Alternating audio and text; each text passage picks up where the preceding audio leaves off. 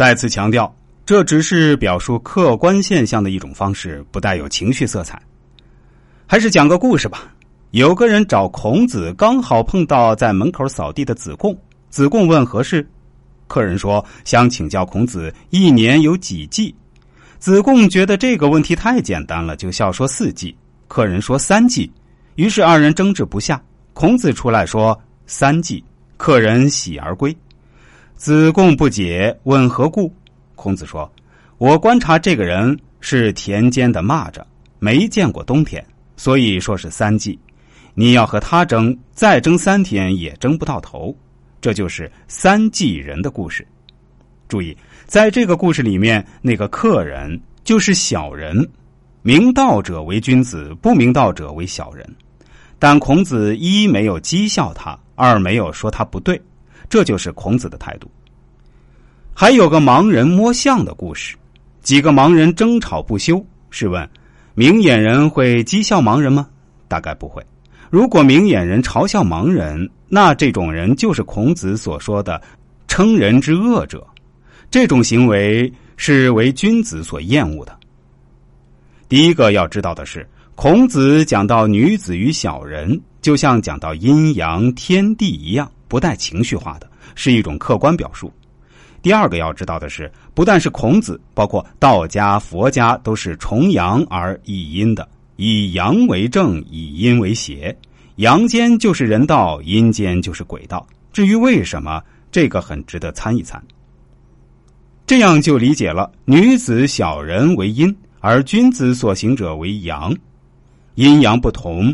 要把阴变成阳，就好比是要把水变成山一样。为女子与小人为难养也。还要注意这个“养”字是什么意思。《易经》蒙卦曰：“蒙以养正。”这两个“养”意思相近，是培植、培养的意思。也就是说，女子和小人很难去培养，而使其行阳道，就好比赶鸭子上架，让盲者辨识颜色一样，有点强人所难。又好比非要教会那个三季人认识到一年有四季，那是下力不讨好的事情。这就是为女子与小人为难养也。要注意孔子说这句话的语境，是孔子与子贡及其弟子们在谈论君子之道时候说的。也就是说，哪些是真正的爷们儿该干的事儿，哪些不是真正的爷们儿该干的事儿。就像要盖大厦，孔子说什么是好木头，什么木头不好。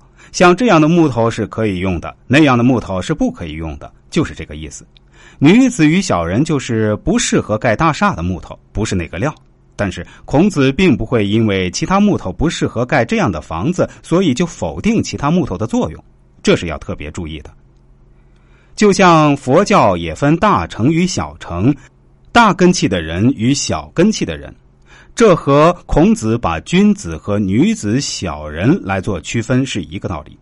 佛教之中是不会轻视那些小成小根器的人的，但是有些佛弟子总是以此争执不休，那就是以小人之心夺佛之腹了。这里说小人没有贬义，只是说心量比较小而已。用一个故事来结束这个话题吧。佛在说法的时候说。成佛之后，佛土会非常好。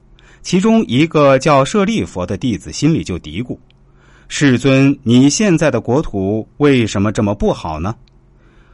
知道舍利佛所想，就说：“众生罪故，不见如来国土严净，非如来令。